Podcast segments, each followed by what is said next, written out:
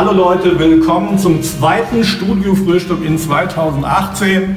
Heute was ganz Besonderes. Es ist auch wieder kein Frühstück, sondern findet am Abend statt. Aber wir lassen uns trotzdem mal bei dem Titel Studiofrühstück. Ich bin hier im legendären Hauslabel Milk and Sugar in München. Das ist eine Wahnsinnsmusikmaschine, die über die letzten ja, da reden wir gleich mit dem Steffen, einem der äh, Macher und Besitzer dieses Labels, drüber, wie lange hier schon die krassesten House- und Club-Hits produziert und vermarktet werden. Vieles drumrum, die Details werde ich heute im Interview mit dem Steffen rausfinden. Und jetzt gehen wir mal in sein Studio, sagen guten Tag und alles weitere werde ich ihm dann schon irgendwie rausleiern. Schauen wir mal. Kommt mal mit.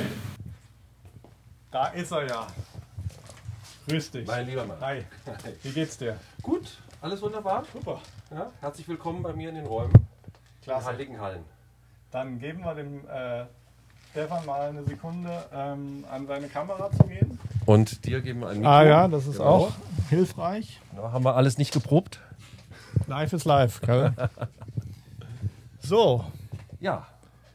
also was ich, ich fange jetzt mal an, äh, gebe dir einfach mal ähm, so viel du brauchst. Kurzversion für alle, die dich oder das Label Milk and Sugar nicht kennen. Äh, wie hat's angefangen bei dir? Kurz oder auch gerne länger. Und ich äh, gehe dann auch gerne nochmal intensiver drauf ein. Wie hat das hier mit dem Label begonnen? Und so ein bisschen für alle, die dich nicht kennen, was hoffentlich nicht so viele sind, einfach mal eine Kurzversion. Ähm, gut, ja, also ähm, irgendwann fängt jeder mal an, Musik zu programmieren und zu produzieren. Und äh, bei den einen reicht es dann halt dazu, dass es halt wirklich professionell genug ist, um äh, daraus dann wirklich einen langen ähm, Zyklus zu machen. Und äh, bei mir war es so, dass ich ähm, in den 90ern in eine, hier in München in die Musikszene äh, reingerutscht bin, habe Praktikum in einem Studio gemacht, da Mhm. irgendwie erst Strippen gezogen, Mhm. klassischerweise. Und Ja. dann irgendwann dann halt so Stück für Stück dann ans große Pult, Analogpult, 24-Spur-Maschine Mhm. und ähm, so nach einer gewissen Zeit irgendwie so Studiomanager und, und den Mixer dann, dann dort gemacht. Ah, okay. Von da aus ging es dann äh, wirklich in die Selbstständigkeit. Dann habe ich mich mit einem Kollegen selbstständig gemacht, Mhm. Studio aufgebaut, gemietet. Ähm, danach auch gleich relativ schnell ähm, Erfolg gehabt mit einem äh, Eurodance-Projekt, Mhm. worüber wir, glaube ich, gerade noch äh, nachher reden werden. Auf jeden Fall. Und ähm, genau, also so von diesem, von dieser ersten Selbstständigkeit ging es dann ähm, für mich auch äh, nicht mehr so weiter. Und ich habe mich dann äh, mit äh, meinem äh, Kollegen Michi zusammengetan, der äh, jetzt ein Teil von Milk and Sugar Mhm. ist. Und ähm, dazu kam dann auch wieder ein neues Studio und dort haben wir dann auch angefangen mit Plattenlabel gleich Mhm. alles aufzubauen, äh, unsere Produkte selbst zu vermarkten, Grafik selbst zu machen, Pressungen selber zu machen und äh, dann auch aufzulegen international. Und das ging dann halt so weit, dass wir wirklich Firma haben mit Label, andere Künstler Mhm. bei uns veröffentlichen, Musikverlag ist mit dabei, ähm, Management, also Künstlerbetreuung machen wir und produzieren auch halt andere Künstler dann. Fürs Verständnis, für alle, die zuschauen, Ja. du bist und warst also auch immer aktiver DJ-Teil draußen auf den, in den Clubs der Welt. Also immer mit dabei gewesen. Also ich, ich, äh, ich habe schon in der Schule Schulfeste gespielt Mhm. und ähm, mit 18 Jahren auch so Partys organisiert in unserer Heimatstadt. Und ähm, Wo kommst du her ursprünglich? ursprünglich aus der Nähe von Kassel. Ah, okay. also auch Hesse. gleich bei dir ganz in der Nähe. okay. Und ähm, ja, genau. Wann und bist du dann nach München gekommen? nach, äh, ich bin nach München gekommen nach dem Studium quasi. Also das war äh, Anfang der 90er. Okay, Ja. alles klar. War das von dir bewusst? Jetzt gehe ich nach München, weil da ist Studioszene, da gibt es am ehesten was oder war es ein Unfall oder? Ähm, also ich habe vorher in Bamberg studiert, Mhm. ähm, BWL. Das, da wollte ich eigentlich nicht hin. Ich musste Ja. auch erstmal schauen, so wo liegt das denn eigentlich, dieses Bamberg? Ja. Und ähm, das war dann aber eigentlich eine ganz gute ähm, Entscheidung für mich, weil in Bamberg, das war Anfang der 90er, war noch große, ähm, äh, große Kaserne von den Amerikanern. Mhm, Also das mhm. heißt, die, die lokale Musik war wirklich sehr geprägt Ja, von, ja. von den Amerikanern, die waren, die dann ihre GI-Lokale Genau. hatten. Wir hatten fantastische Sänger. Das war ja bei uns in Frankfurt ja. auch ganz genauso. Und sowohl ja. in Frankfurt als bei uns in Gießen waren halt die Amerikaner. Und das war wirklich praktisch, ja. weil da hast du echt richtig geile Soul-Sängerinnen gehabt. Du hast keinen Mangel an Leuten gehabt, die nach unserem Qualitätsverständnis längst gut genug waren, um zu rappen. Genau, ja. Oder halt, oder, oder GIs, die halt ihre Frauen mit dabei hatten, die dann irgendwie, ja, äh, einen Gospelchor hatten. Also das war Für, äh, für mich, um dann jetzt in der Schule klar Musik gemacht, aber um dann quasi nochmal eine Stufe höher zu gehen, neben dem Studium. Ja, ja, wenn du dann halt so eine richtig geile amerikanische Künstler drauf gehabt hast, hat es ja. halt dann nochmal oben den, die Sahnehäubchen draufgesetzt. Ja, genau. Und aus, und, aus, der Truppe, mit der ich dann Musik gemacht habe, ist dann auch ein Sänger hervorgegangen, der später dann bei äh, Milli Vanilli The Real Voice geworden mhm. ist. Mit dem hatte ich schon vorher produziert. Mhm und äh, auch ein Teil von den Musikern, mit denen die und wir unterwegs waren, ja. waren aus dieser Ecke, die äh, für Frank Farian auch äh, gearbeitet ja, okay. haben, die, die Nürnberger okay. Äh, um John ja. Davis herum. Okay. also insofern war es eine gute Schule für mich und eigentlich auch gut, dass ich nicht gleich nach München gekommen bin, aber mit der mit dem, mit dem Background quasi hier eigentlich ähm, gut durchstarten konnte. Wir, wir, wir haben äh, ziemlich viel Ursprung miteinander, gemeinsam Background. Nicht nur, dass du aus Hessen kommst, was ich jetzt zum ersten Mal erfahre, was aber irgendwie klingt so ein bisschen nach Kassel, weil ein sehr hochdeutsches Hessisch, was schon. Ja, also es gibt einen Kasseler Akzent, das ist. Ich kenne den, ja. Ich, ich, kann das, ich kann das nicht nachmachen. ich kenne den. Ich glaube, es ist auch nicht schlimm. Und dann haben wir tatsächlich im gleichen Jahr bei Sony Music Dance Pool einen Deal gehabt. Das wusste ich auch wieder nicht. Das genau, haben wir auch, das ist äh, witzig. Wir haben auch äh, gemeinsam Partner gehabt, mit dem wir gearbeitet haben. Genau. A&R ja. Markus Ehinger unter anderem, mit dem ich auch einige Geschichten gemacht mhm. habe. Von dem, ich weiß nicht, das hatten wir nämlich noch nicht besprochen, der wohnt nämlich hier oben drüber und hat da sein Büro. Ja, der würde dann auch gleich mal tot umfallen, wenn er reinkommt. ja, coole Sache. Back to the Roots für ja. mich sozusagen. Ähm, Definitiv.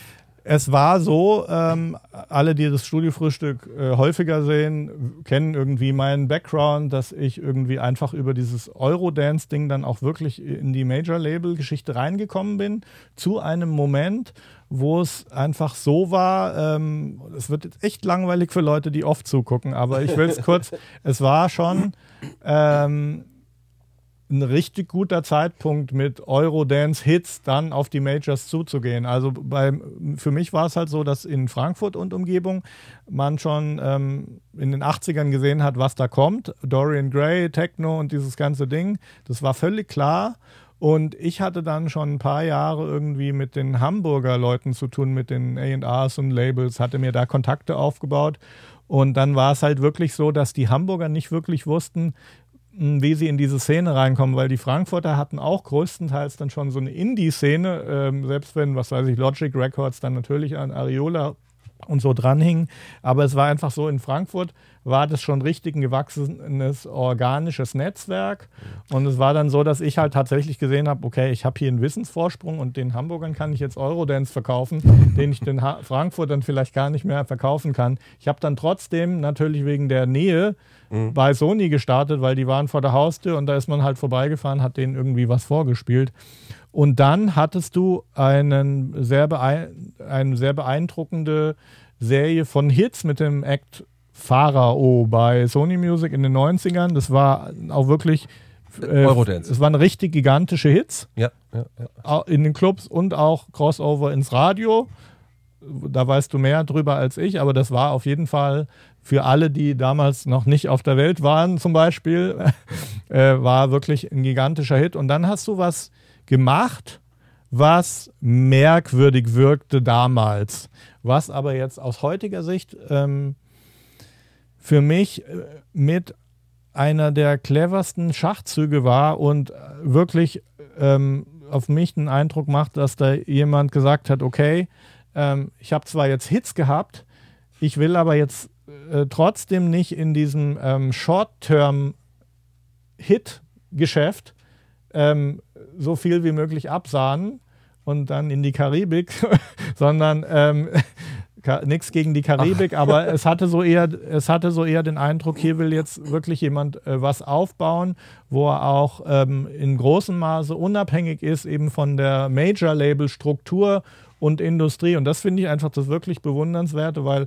heute ähm, ist es ähm, dann nichts Besonderes mehr und viele Leute haben jetzt endgültig erkannt, dass du äh, als YouTuber zum Beispiel, wenn du, äh, wenn du da schon lange dabei bist, dir was aufgebaut hast, dann bist du auch höchst independent, brauchst eigentlich auch kein Major. Mhm. Aber diese Weitsicht von dir so früh und das dann auch mit Geduld durchgezogen und auch für mein Empfinden äh, zumindest sich aus dem, äh, aus dem Business des schnellen Gelds zurückgezogen um langfristig strategisch zu arbeiten, ist für mich aus heutiger Sicht höchst bewundernswert und das würde mich wirklich mal interessieren, wo kommt das her? Wie, wurde, wie war das beeinflusst? Gibt es da, da einen Background vom Elternhaus? Hast du mit als Kind schon strategisch gedacht?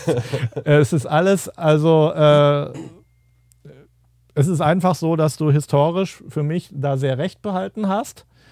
Ähm, wenngleich natürlich du sicherlich auch hier und da wieder Berührungspunkte hattest, viele mit den Majors, aber ich glaube, äh, eben äh, eine Struktur aufzubauen, wo man in jedem Fall unabhängig ist, auch wenn man mal nicht Flavor of the Month ist, mhm. Führt dann eben auch dazu, dass dann auch mal andere auf dich zukommen. Ich denke, wenn du ein Ding auf der Pfanne hattest mit Radiopotenzial, Hitpotenzial, Reichweite, dann haben die schon auch mal bei dir angeklopft. Und das ist so das Themengebiet, was ich wahnsinnig faszinierend finde mhm. und was auch für mein Publikum super interessant ist, weil die ganz große äh, Frage, die ich immer höre von den Leuten, ist ja so, wie gehe ich es denn an? Und mhm. soll ich jetzt kurzfristig irgendwie mich mit jemand einlassen, um schnell reinzukommen oder soll ich eher eine langfristige Strategie fahren? Bei dir ist beides irgendwie zusammengekommen, aber das würde ich jetzt gerne mal so ausführlich, wie du es kannst, den Background, ist, damit ich es verstehe, was da passiert ist. Ähm, also ich glaube, ähm, heutzutage sieht man das sicherlich strategisch, weil es auch Beispiele gibt, wie es funktioniert hat und man kann sich halt orientieren an, an anderen, die diesen ja. Weg gegangen sind und zu sagen, okay, gut, wenn ich das irgendwie mir anschaue, dann hat äh, der erst das gemacht, also dann hat er irgendwie produziert, dann war er bei einem Major, dann war er mhm. unzufrieden, mm. dann hat er sein eigenes Label gemacht mm. und so und ja. sich selbst gemanagt ja. und so. Also da gibt es ja mittlerweile viele Beispiele, woran sich ähm, junge Künstler orientieren können und äh, auch äh, mittlerweile halt also durchaus ähm, Lehrgänge, Lehrberufe, die sich halt wirklich nur damit beschäftigen. Und, und mhm. zu unserer Zeit äh, gab es das nicht. Ja? Also ja. Es, es, die, die, gesamte Struktur war nicht da und man musste halt wirklich eher probieren. Ähm, bei manchen hat es halt nicht geklappt. Wir hatten dann wirklich ähm, das Glück, wie du selbst sagst, dass wir eine richtige Entscheidung getroffen haben, wussten aber zu dem Zeitpunkt noch nicht, dass sie richtig war oder mhm. hatten auch keinen langfristigen strategischen Plan. Aber eine Intuition muss ja da gewesen sein, oder? Naja, es also es war tatsächlich... Oder war es so... Du darfst nicht vergessen, ja. es war so, dass wir ähm, Mitte der 90er in Deutschland halt eine ganz andere andere Struktur hatten von der Musikszene. Also es gab halt auf der einen Seite die Major, die haben halt ja. die kommerziellen Themen gemacht. Ja. Alle haben wunderbar Geld verdient. Ja. Ähm, dann kam halt tatsächlich schon ähm, aus dem Underground mit Crossover zum Overground der, der Techno und viele haben sich drauf gestürzt. Da hatten wir ähm, Low Spirit und äh, Le Petit Prince und äh, was es halt ja. alles gab an erfolgreichen ähm, deutschen Techno-Labels. Die auch in gewissem Maße independent waren, aber dann natürlich auch mit Polygramm und so ihre großen dann, Geschichten. Dann, dann später dann auch fusioniert ja. sind. Und für uns war einfach das Problem, wir waren halt so mit dieser, mit dieser Hausgeschichte infiziert mhm. und es gab keine Struktur in Deutschland. Also ja. es war nicht so, dass wir jetzt die Kontakte hatten und haben gesagt, ach, lass uns doch mal irgendwie recherchieren, wer macht das denn in England das, und schicken denen mal ein Demo. Das, mhm. äh, für den Kontext, das Hausding fand aus eurer Sicht damals eher in England, Amerika. Wo waren ja, eure Referenzen für das, was ihr dann gemacht habt? Also definitiv halt äh, England, London. Also wir waren, äh, die ersten Sachen waren ja beeinflusst vom Disco-Haus. Es waren halt wirklich Disco-Cut-Ups ja. mit äh, Four to the Floor Beat, mit ja. irgendwie einem Akai gemacht. Also jetzt nicht mm, sonderlich, ja, genau. nicht, jetzt nicht sonderlich aufwendig. Äh, und natürlich den, den äh, großen US- Stars wie äh, Tony Humphreys, Frankie ja, Knuckles, genau. David Morales, die ja. halt alle so ein bisschen aus dieser Soulful-Ecke mhm. ähm, kamen. Und ähm, Musti hat damals auch schon äh, mit Peppermint angefangen. Aber wie gesagt, wir kannten halt keinen. Ja. Wir waren wirklich neu und ähm, haben Ja, gesagt, Musti hat eine ähnliche Weitsicht auch gehabt, oder? Definitiv, ja, ja definitiv. Und ähm, genau, bei uns ist es dann im Prinzip so gewesen, ähm, keiner kann unsere Platte veröffentlichen oder wir kennen niemanden, mm, der äh, mm. unsere Produktion versteht oder mm. machen möchte. Und dann war die Frage, was brauchen wir denn eigentlich dafür?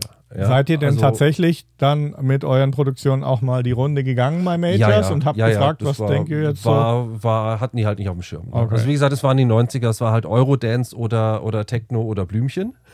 ja, ja, ja. Ähm, was ja auch, was auch gut war und funktioniert hat, aber das war halt nicht unsere Vision. Also wir mussten uns unser Ökosystem wirklich selbst herstellen. Ähm, das ging halt los, äh, Firmengründung, äh, man musste, also man konnte, es war, um, eine, um ein Release zu machen, es war ja erheblich schwieriger, das war ja nicht mal hier in den, in den Soundcloud, Spotify und. Na, nix. Äh, äh Vinylpressen, mhm. Testpressungen machen, ja. äh, Grafiken anfertigen. Also ja. Grafiken hieß, äh, meine damalige Freundin war Grafikerin. Mhm. Dann sind wir halt irgendwie zum Ausbelichten gegangen, sind dann mit so riesen Filmen. Ja. Ähm, für die Cover, die, die man dann übereinander legen musste, mhm. um zu schauen, ob denn bei dem Film alles passt. Hat natürlich am Anfang gar nichts gepasst. Ähm, also die musste man dann quasi ans Presswerk schicken, dann wurde hergestellt, dann wurde vertrieben, dann die, braucht man Vertrieb die, und alles. Die, erst, die alten Macintosh äh, Power-Dinger, die immer ja, ja, ja. Einen, einen riesen Lärm gemacht haben in der Druckerei und dann wurde ewig berechnet, gerendert, gescannt und es war so ein Ganz genau so. Also sprich, allein eine Vinyl auf den Markt zu bringen, ja. einen, einen, Vertriebsstil zu machen, dazu brauchten wir also eine Firma. Also das hat im Prinzip von der ersten Idee, die Musik zu machen, bis zum ersten Release wahrscheinlich dann durchaus ein Jahr gedauert. Mhm. Ja? Und, mhm. und, äh, aber es gab halt keine Alternative, weil ähm, dann haben wir halt auch gleich irgendwie noch zwei, drei Releases währenddessen ja. es vorproduziert. Wir hatten also eine, eine ähm, sofort ein paar draußen im Markt, die sind dann auch gut gelaufen. Ja. Und dann, wie du sagtest, dann kamen dann halt auch tatsächlich Künstler auf uns zu, die das gesehen haben und meinten so, ah, das ist ja cool, kann ich denn auch bei euch releasen? Und wir dann so, ja, warum eigentlich nicht? Ja, wenn ja. die Struktur dann schon mal da ist. Also auch, auch das war, war, war jetzt aber nicht unsere eure, eure ursprüngliche Idee, oder? Mm, ja, also nein, also wir hatten jetzt nicht gedacht, wir, wir machen ein Label und, und dann mm. kommen so, also eher so unsere naja, Freunde. Was, ja, was, was sich ja deutlich eben unterscheidet äh, bei dem, was ihr gemacht habt, von dem, was die Majors gemacht haben, ist ja, dass die Majors immer geguckt haben, was ist hot, kaufen, releasen, Geld verdienen. Ja. Und auch ja, man hat natürlich versucht, bei jedem erfolgreichen Act die nächste und die nächste und dann noch eine Single, aber das ist alles irgendwann runtergegangen und dann zu Ende gegangen. Bei euch war es eher so, dass ihr im Grunde genommen auf eine Subkultur gesetzt habt. Das, das heißt, ihr habt wirklich Kultur gehackt quasi. Wenn man es so ausdrücken will. Also ja, weil das, das Hausding war ja nicht hier so. Das war so ein paar DJs fanden das ja, cool. aber wir hatten kreative Freiheit. Also wir konnten, das war eigentlich das Gute, wir konnten machen, was wir wollten. Kein A&A, der gab irgendwie... Keine, es gab keine Regeln und das war halt Learning by Doing. Ah, eine Platte ist mal besser gelaufen, mhm. eine ist schlechter gelaufen und irgendwann, irgendwann hat man es dann halt raus, wie man unfallfreien Release macht ja. und, ähm, und eine Öffentlichkeit erreicht, die man halt damals mit äh, über, über einen Vinylvertrieb mhm. ähm, erreichen konnte mhm. und natürlich auch schon die DJs, die, die uns dann zu einem relativ frühen Zeitpunkt auch schon unterstützt und gespielt haben. Habt also ihr dann in-house selber einen DJ-Pool aufgebaut oder habt ihr externe Dienstleister verwendet? Ähm, wir haben ganz am Anfang, was wir auch heute noch machen, mit äh, DJ Propaganda, also ja. äh, Deutsche Dance Charts, mhm. ähm, in Deutschland gearbeitet und äh, haben aber dann auch schon immer ein bisschen über den Tellerrand äh, hinausgeschaut, sind dann zu den ähm, in den 90ern schon zu den äh, Musikmessen gefahren, mhm. um halt unsere Musik auch weiter zu lizenzieren. Das ist dann halt auch noch. Also kann. Ein Teil gewesen kann, äh, ja. Winter Music Conference, mhm. ähm, das waren so äh, Medium, das waren die, mhm. die drei, wo wir halt hingegangen sind. Hallo, äh, wir haben hier, ähm, hört ja. mal an, okay. wer, wer möchte das haben. Und so haben wir dann auch noch unsere Lizenz ähm, Handelsnetzwerk zu einem sehr frühen Zeitpunkt ähm, aufgebaut, was uns dann jetzt in der gesamten Historie nach heute hin natürlich auch hilfreich ist. In, war das ein Indie-Netzwerk? Ähm, sowohl als auch. Also, also es waren immer ja. mal, mal hat äh, in irgendeinem Land hat es mal ein Major ge ja, gepickt, eine ja. Nummer von uns. Dann, dann haben wir quasi mit äh, in anderen Territories mit Labels, die halt ähnlich wie wir aufgestellt waren, zusammengearbeitet. Aber so kam halt unsere Musik schon ähm, international in verschiedene Länder und Ja. als dann halt dies, das Internet kam und, und diese gesamte Länderbeschränkung oder dass du halt einen physikalischen Tonträger in der Hand haben musstest. Mhm. Das hieß ja, dass irgendjemand den Tonträger exportiert oder importiert hat. Äh, in Russland musste es dann einen Importeur geben, der halt eine Platte bestellt hat, damit sie dort überhaupt zu kaufen erhältlich war. Ja. Ja, und das mit dem Internet sind diese Schranken ja eigentlich äh, gefallen, diese Territorialbeschränkungen. Ab wann ist und euch wir das- waren auch schon auf den Märkten, Ja, das war halt okay. das Gute dabei. All- Alles klar. Wie viele verschiedene Territories habt ihr dann bearbeitet? So, also jetzt, na klar, beim Hit mehr als, aber so standardmäßig. Wie viele Kontakte, Netzwerk habt ihr da gepflegt? Also ich glaube, bei den äh, erfolgreicheren Releases haben wir bestimmt an die 30 Sublizenzdeals äh, gemacht und, äh, und bei denen, die gut gelaufen sind, so mit den wichtigsten Territories vielleicht so 10. Ja, dann, Mhm. dann, hatte man, Mhm. äh, dann hatte man das eigentlich abgedeckt und manchmal hat es auch nicht funktioniert. Und wie viel Manpower habt ihr gebraucht? Habt ihr das zu zweit gemacht oder habt ihr noch Unterstützung in der Verwaltung gehabt oder wie lief das? Also wir waren, äh, wir waren seinerzeit ein relativ äh, großes Team gewesen, weil man, man musste für, um Promo zu machen, mussten wir mit, mit dem äh, Golf irgendwie dreimal zur Post fahren Mhm. und hatten den Kofferraum mit umgelegten Sitzen jedes Mal voll mit Vinyl. Äh, Ich hatte auch Gästen. in den 90ern einen DJ-Pool als Service. Ja. Kenn, ich kenne das, diese Also war, war Postfahrten. un ja. unglaublich, ein unglaublicher Aufwand und auch ein unglaublicher äh, Ja, Kostenapparat. Aber dafür, Haben- wenn man dann mal 5000 Vinyl verkauft hatte, dann war das wieder drin. Mhm. Ähm, Wie, schn- wie, wie lange hat das gedauert, bis es irgendwie wirtschaftlich war? Und habt ihr viel vorinvestiert? Ähm, also wie kann es- ich mir das vorstellen? Es ging eigentlich von der reinen Investition, weil ich hatte ähm, das Studio, wo wir hier sitzen, Mhm. hatte ich ja schon mit, mit äh, Pharao eigentlich gut finanziert ja, ja. äh, gehabt. Also das heißt, die Produktionsmöglichkeiten, die wir hatten, waren natürlich Ja, viel, viel besser als Ja, die jetzt in einem, die, die in einem vergleichbaren Bereich. Also ich hatte einen 32-Spur-Pult mit irgendwie. Analog und Outboard und hast du nicht Nö, gesehen. ihr und andere mussten halt am Mackie schrauben. Du warst ja ein Hit-Producer und entsprechend hast du auch dich ausgestattet, nehme ich an. Genau, ma- war eher schwierig, sich dann mal zu reduzieren und Ja. zu sagen, okay, lässt mal ein paar Geräte aus. So viel braucht man jetzt vielleicht gar nicht mehr. Ja. Ja, also mal eher zu reduzieren und, und weniger Spuren zu Müssen wir vielleicht nachher hier noch ein paar Close-Ups machen von den geilen Sachen, die ich auch alle fast hatte. Vom Ja, ja. Super Und, und es ist schon eine Menge rausgeschmissen worden. Mark, verwendest du die manchmal noch? Oder sind die mehr so Nostalgie? Ähm, also was, was wir auch machen, wir machen also, ich äh, habe jetzt heute wieder gerade einen Auftrag reinbekommen, Sample Reprogramming, Ja. ähm, weil es war, klar, am Anfang haben wir auch irgendwelche Platten gesampelt Ja. und, und als dann irgendwie der erste Major-Vertrag da war, dann hieß es natürlich, ist denn das Sample geklärt? Ja. so, ja, ach, das hört doch keiner. ähm, und also in den 90ern sind wir eigentlich schon dabei gewesen, die Samples selbst nachzuspielen. Ja. Ähm, also ich hab, bin klassisch ausgebildet, ich Mhm. spiele eigentlich da alles, alles selbst, solange Ja. es nicht mit Blasinstrumenten zu tun Ja. hat. Ähm, und daraus haben wir dann auch immer unsere, äh, unsere Sachen selbst nachgespielt und äh, auch einen Service daraus gemacht, einen Replay-Service. Ah, Habe heute okay. gerade ein, ähm, eine Anfrage reinbekommen für äh, irgend so ein 70er-Jahre-Sample. Also wenn man, wenn man weiß, wie es funktioniert. Mhm. Ah ja gut, und da ist es dann nützlich, die alten Geräte und die alten. Ich habe zum Beispiel äh, auch alles an Akai und Ja, Emo-Sampler, ja, ja. Roland habe ich auch gehabt. Ich habe die meine gesamte Sample-Libraries irgendwann dann alle in dieses EXS-Format von Genau. Logic umgewandelt mit einer Software, die hieß CD-Extract auf dem PC. Das war die einzige Software, die alles umwandeln konnte in EXS. Ich Ja. habe also heute noch in meiner Sound Library irgendwelche 8 und 12 Bit Geschichten, mit denen ich 5 und oder wann Muss man gut drauf aufpassen, kommt alles wieder. Auf jeden Fall, klar. Und das heißt, äh, das ist natürlich dann für Sample Reprogramming total geil, Also weil ich du halt hast dann halt Geräte. genau, du weißt von welcher Library welches Sample, das weiß man noch von damals, Ja, ja, oder? ich, ich höre auch, wenn ich halt, ähm, also ich habe mich sehr äh, schon in der Schule so für Aufnahmetechnik interessiert und, und äh, ich glaube, ich war 1984 das erste Mal auf der Musikmesse und saß in der CMI, in der Fairlight CMI Mhm. Ja, ja, 3 Präsentation drin, irgendwie Genau. wie so ein Junge im Süßigkeitenladen. nee, da sind wir exakt die Also, gleiche Generation. Und die Geräte, also ich habe da jetzt, äh, man sieht es nicht, aber wenn wir nachher nochmal drüber gehen, da ist jetzt noch ein alter Waldorf äh, Original mit dabei. Wenn man Ja. halt so 90er Sounds braucht, die knarzig sind, das kriegt man mit, mit, mit keinem anderen. Das sind äh, halt dann wirklich Gerät genau irgendwie die. Sounds, die damals Ja, verwendet ja. wurde und nicht. Und dann haben wir da ein Vintage Keys, da haben wir so ein äh, Cure-Sample nachgebaut und Ja. irgendwie äh, lange gesucht und, und die haben halt diese gesamte Emulator und Emu3 Ja, Library sind ja genau. dann auch in die, in die Sampler und äh, in die Rompler von äh, Emu dann weitergewandert Ja, ja, und genau. deswegen habe ich halt diese, Hast du mal die Geräte. Fairlight-App auf dem iPhone ausprobiert? ich habe gesehen, dass es sie gibt, ja, das wäre geil. Ich habe sie, kann ich dir zeigen, habe ich auf meinem, ich glaube, ich habe es sogar auf dem iPhone 10, war aber abgestürzt vor kurzem. Ah, Ist ja. sehr geil, ist wirklich der originale Fairlight 2X oder wie auch immer mit C- Sequencer. CMI 3.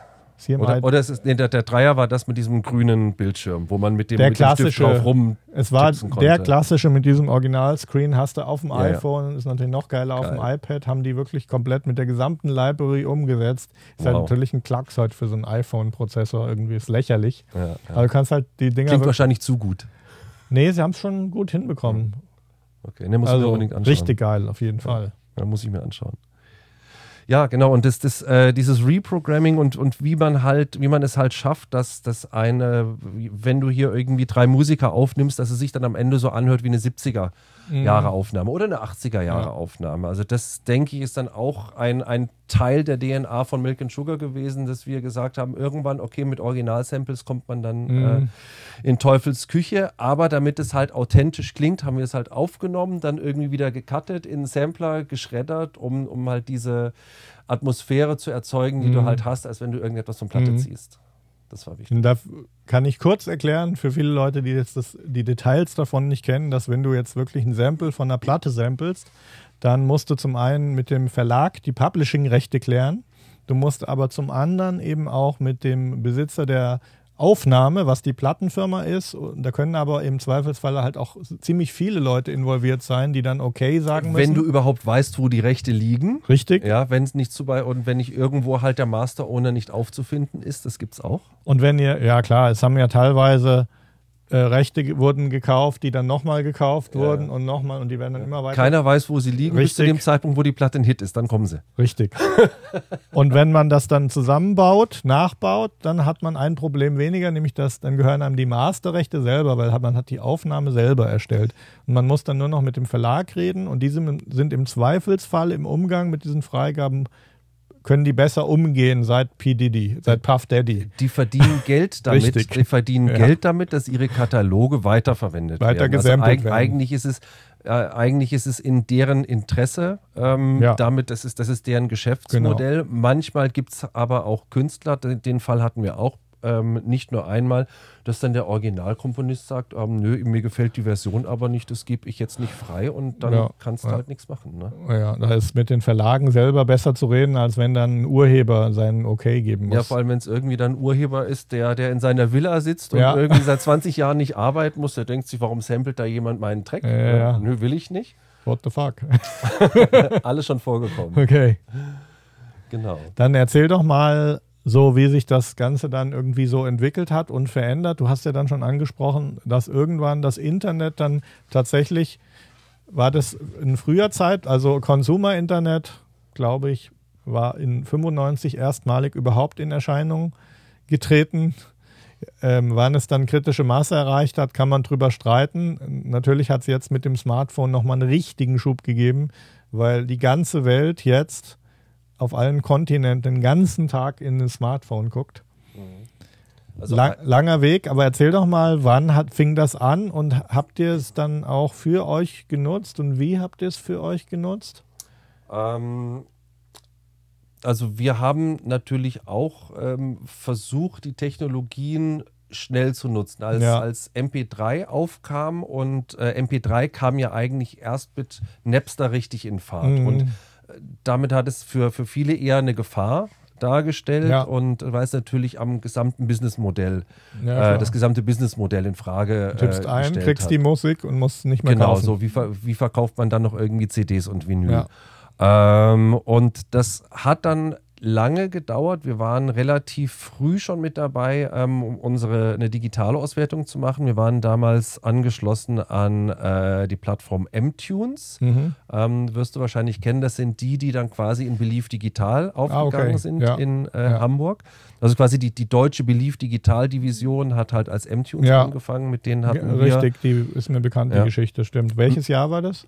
Ähm, das könnte 2003 gewesen sein, Mhm. wo wir da Ja, genau. angefangen haben. Die haben interessanterweise auch unseren physikalischen äh, und, und Merchandising gemacht. Also, okay. Na, der Merchandising- 2003 war ja auch der Start von iTunes. ähm, ja, das kann sein. Weiß ich ja. Ja, ja. Und äh, genau, und also mit iTunes ging es dann eigentlich, also Vinyl war noch relativ lang äh, aktuell und ich glaube, wir haben dann 2007 oder 2008 erst aufgehört, wirklich Vinyl herzustellen. Also mittlerweile macht ihr es nicht mehr. Nein, nein, also wir hatten, ähm, wir haben den Markt auch analysiert. Also Vinyl macht in, äh, in Techno für bestimmte Subgenres Mhm. Sinn, wo die DJs wirklich danach gemessen werden, ob sie Vinyl auflegen. Das ist, Ja. wieder, das ist wieder cool. Ja, ja. Aber ähm, es funktioniert halt nur in, in einem sehr kleinen Genre, wo das also verlangt wird vom Für die äh, Credibility. für die Credibility. Ähm, oder es ist halt dann irgendeine Collectors äh, Edition. Und wir Mhm. hatten uns überlegt, zum 20 Jahr- zum 20-Jährigen ähm, äh, unser, unser Album auf Vinyl rauszubringen, aber das wäre wiederum so aufwendig gewesen. Und weil wir ja auch die letzten Jahre das nicht mal probiert haben, an Mhm. kleineren ähm, an kleineren Baustellen das mal aufzusetzen, ob die gesamte Struktur noch funktioniert, Mhm. ob wir mit unserer, mit unseren Pools, mit unseren Newsletter, mit unseren Facebook-Leuten überhaupt Menschen erreichen, die an Vinyl interessiert Mhm, wären. Also mhm. haben wir nicht getestet und äh, haben es dann bei einer CD belassen. Ja. und CD ist weiterhin gut. Also CD ist, glaube ich, vom Umsatz her äh, noch fast die Hälfte. Mhm. In Deutschland, wenn man den, den Anteil am Gesamtmarkt sieht. Ja.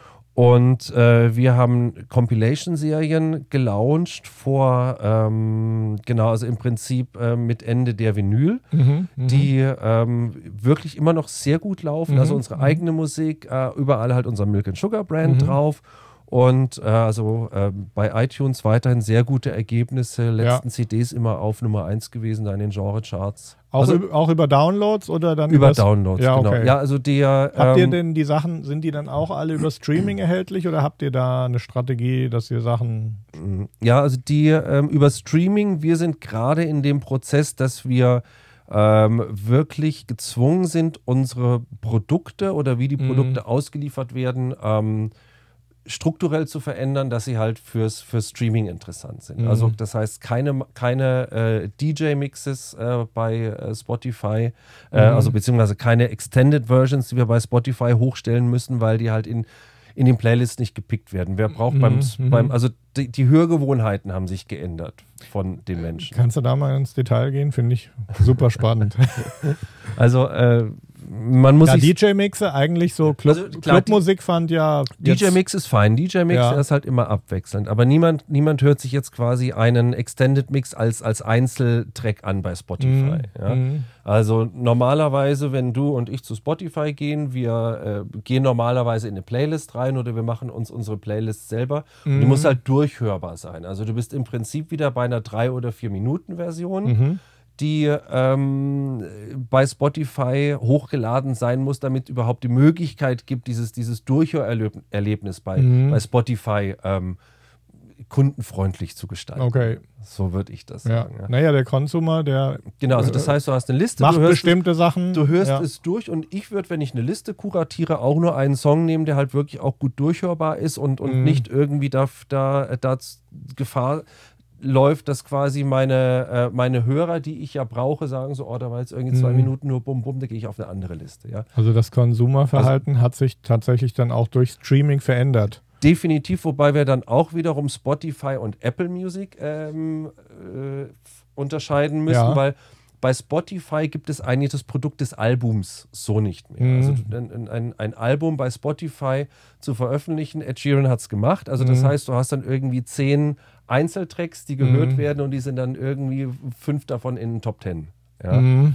Äh, aber so, man kann nicht sagen, dass das Album wurde jetzt irgendwie XY gestreamt. Bei Apple Music hast du halt wirklich noch das Produkt des Albums, was du dort Mhm. Mhm. äh, an ähm, navigieren und anhören kannst und, und das ist quasi im Bereich dieser Plattform durchaus noch wichtig und für, Mhm, für einen mhm. Künstler, der halt irgendwie mit einem Album stattfinden will, ist es wichtig zu wissen, gehe ich jetzt zu Spotify, dann werden meine Tracks auseinandergepflückt und, und äh, das, was ich halt konzeptionell ausdrücken möchte, Mhm. Äh, innerhalb von einer Reihenfolge ähm, im Album, dass sich die Leute das durchhören und sich mit dem Album beschäftigen und mit dem Künstler beschäftigen, ähm, funktioniert halt auf Apple Music besser und, Mhm. und im Spotify-Universum eher weniger.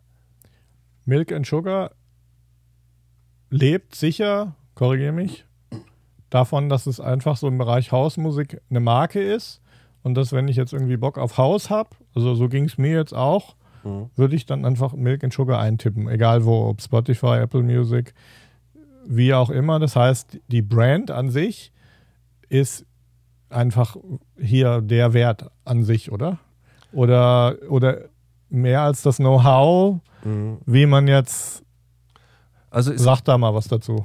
Also es kamen immer wieder Leute auf uns zu, die meinten, ja, ihr müsst einen anderen Sound machen, es gibt jetzt irgendwie was Neues und äh, warum, warum geht ihr jetzt nicht irgendwie auf den neuen Zug und macht dann irgendwie äh, Fu- Future Bass, Ja, äh, ja. EDM, Mhm. äh, Elektro, wie es dann auch immer heißt. Und was sich f- für uns ähm, dann als gut bewiesen hat, ist, dass wir vom Klang her wirklich auch eine Marke sind, die Mhm. sich zwar entwickelt hat, Mhm. aber ähm, jetzt nicht irgendwie heute Techno macht, weil es gerade Mhm. in ist, ähm, vorgestern EDM gemacht hat und äh, übermorgen Future Bass Ja. ja, sondern dass äh, die Leute, ähm, die uns kennen, uns folgen oder, oder ähm, auf uns stoßen, eine bestimmte Vorstellung davon bekommen, was, was wir machen, was die Philosophie hinter, Ja. dem, hinter dem Label ist, hinter dem Sound, hinter der Musik, die wir produzieren. Und den Kontext, den verlasst ihr Genau. nicht. Ja, also es ist, es ist manchmal so, dass man, wir, würden ja auch dort gerne mal ähm, was anderes machen, aber Und im was, macht ihr es Prinzip dann nicht oder macht ihr es dann unter einem anderen Namen, Label oder ist der man Gedanke? kann auch unter anderem Namen dann noch äh, Ja. Sachen machen, aber halt diese, diese Brand, die wir aufgebaut haben, die hat halt eine Historie und, Mhm. und hat sicherlich auch noch äh, Erfolg in der Zukunft, aber man äh, fährt halt in so einem bestimmten Fahrwasser drin und äh, das dann immer relativ gut zu treffen ist das Schwierige. Mhm. Social Media, was macht ihr mit Social Media und inwieweit äh, denkt ihr jetzt auch drüber nach, Mhm. dass ähm, irgendwann jemand anders kommt, der dann vielleicht aggressiv über Social Media, über Instagram, Snapchat oder über eine neue Plattform, die Plattformen verschwinden ja dann auch irgendwann oder bei Facebook ist es so, dass äh, die Kinder Facebook verlassen, wenn die Eltern plötzlich drauf sind, weil wer will da rumhängen, wo die Mama Ja. plötzlich mit ihren Freundinnen. Ähm, erzähl mal, was macht ihr mit Social Media und was ist so dein Ausblick, um die Marke zu erhalten und was sind so die Gedanken zu dem Thema? Ähm, ja, Social Media, klar, ist für uns ganz wichtig. Wir ähm, haben auch lange dran gearbeitet, um auch wieder so unser Ökosystem aufzubauen, Mhm. wo, wo wir wissen, mit wem, äh, mit, mit welcher Kommunikationsweise ähm, können wir am besten in unserer Position umgehen? Mhm. Ähm, wie bringen wir quasi neben den Künstler Milk and Sugar noch das Label Mhm. mit rein und Mhm. wie können wir andere Künstler mitnehmen und äh, wir achten dann natürlich auch darauf, wie kommen die Posts an, wie sind Mhm. dann die Interaktionen. Ähm, es gibt gewisse Sachen, die wir machen müssen. Arbeitet ihr mit der Facebook-Ad-Plattform auch? Ähm, ja, also wir haben das alles hier selbst entworfen. Wir Mhm. haben jetzt eine Agentur, mit der wir zusammenarbeiten, die für uns die Ads macht, weil das Mhm. unwahrscheinlich äh, komplex ist, aber Stimmt. quasi wir haben die Strategie zusammen gemacht, nur die Ausführung Mhm. liegt dann quasi Outgesourced. bei, es ist dann outgesourced. Ähm, dann gibt es Sachen, von denen wissen wir, die bringt keine große Reichweite, aber wir müssen es kommunizieren. Ja, Mhm. so, wir haben ein neues Release, ja. Mhm. Interessiert keinen draußen auf Facebook, aber äh, wenn du dann mal wirklich auf eine Künstlerseite gehst, dann, dann äh, musst du natürlich auch eine Historie abgebildet haben, was hat denn der so rausgebracht, Mhm. auch wenn du weißt, dass es keine gute Reichweite Zu. Dokumentationszwecken. Genau. Ähm, ja, und also wir beschäftigen uns damit. Instagram benutzen wir dann natürlich als Act relativ Mhm. viel, wenn wir Mhm, äh, ja. unterwegs sind. Kriegst ja fantastische äh, Bilder mit rein, Ja. kannst wirklich viel direkter mit den Leuten kommunizieren. Ähm, Facebook Live beim Auflegen Ja. äh, benutzen wir, Mhm, Instagram mhm, Stories, wenn wir mhm. unterwegs sind. Also das sind, das sind einfache und sehr effektive äh, Mittel, die uns zur Verfügung gestellt werden. Ich glaube, die benutzt ja sowieso jeder. Nicht, Oder, oder sollte jeder benutzen. ja, ja. Ja, ich, also was ich sehr interessant finde, ist eben auch zu beobachten, was für Dinge halt auch jetzt passieren. Also was äh, ich halt entdeckt habe, mehr oder weniger aus Zufall war im Grunde genommen, äh, nachdem ich dann viel live aus meinem Studio gemacht habe und wir dann hier diese Serie Studio Frühstück angefangen haben, haben wir rein aus irgendwie doofen Perfektionsgründen erstmal uns halt Unclip-Mikros äh, dran gemacht und mit Logic einen mega Radio-Speaker-Sound dann gemixt, auch für Facebook Live. Mhm. Hat es dann aufgenommen. Dann habe ich gesagt, gut, ich tue es dann halt auch mal bei äh, als Podcast eben hochladen. Mhm. Und äh, wir hatten dann äh, irgendwie, nachdem wir acht oder neun Podcasts innerhalb von zwei Wochen dann gemacht haben, habe ich einfach mal, jetzt gucke ich mal, wie man das jetzt auf Apple Podcast auf der App findet habe dann gesehen, dass wir da irgendwie in der Musikkategorie die Charts hochsteigen mhm. und waren dann drei Tage später auf Platz 1 in der Musikkategorie bei den Podcasts. Und dann war das so, das hat mich schon dazu gebracht, dass ich da noch ein bisschen mehr geforscht habe. Ich selber bin seit über zehn Jahren, also ich habe so einen Weg von einem Studio von meinem Privathaus zum Studio und bin da im Zug. Ich fahre fast nur Zug und da höre ich schon sehr lange einfach Podcasts. Und dieses Podcasting äh, ist wirklich was, was enorm sich entwickelt.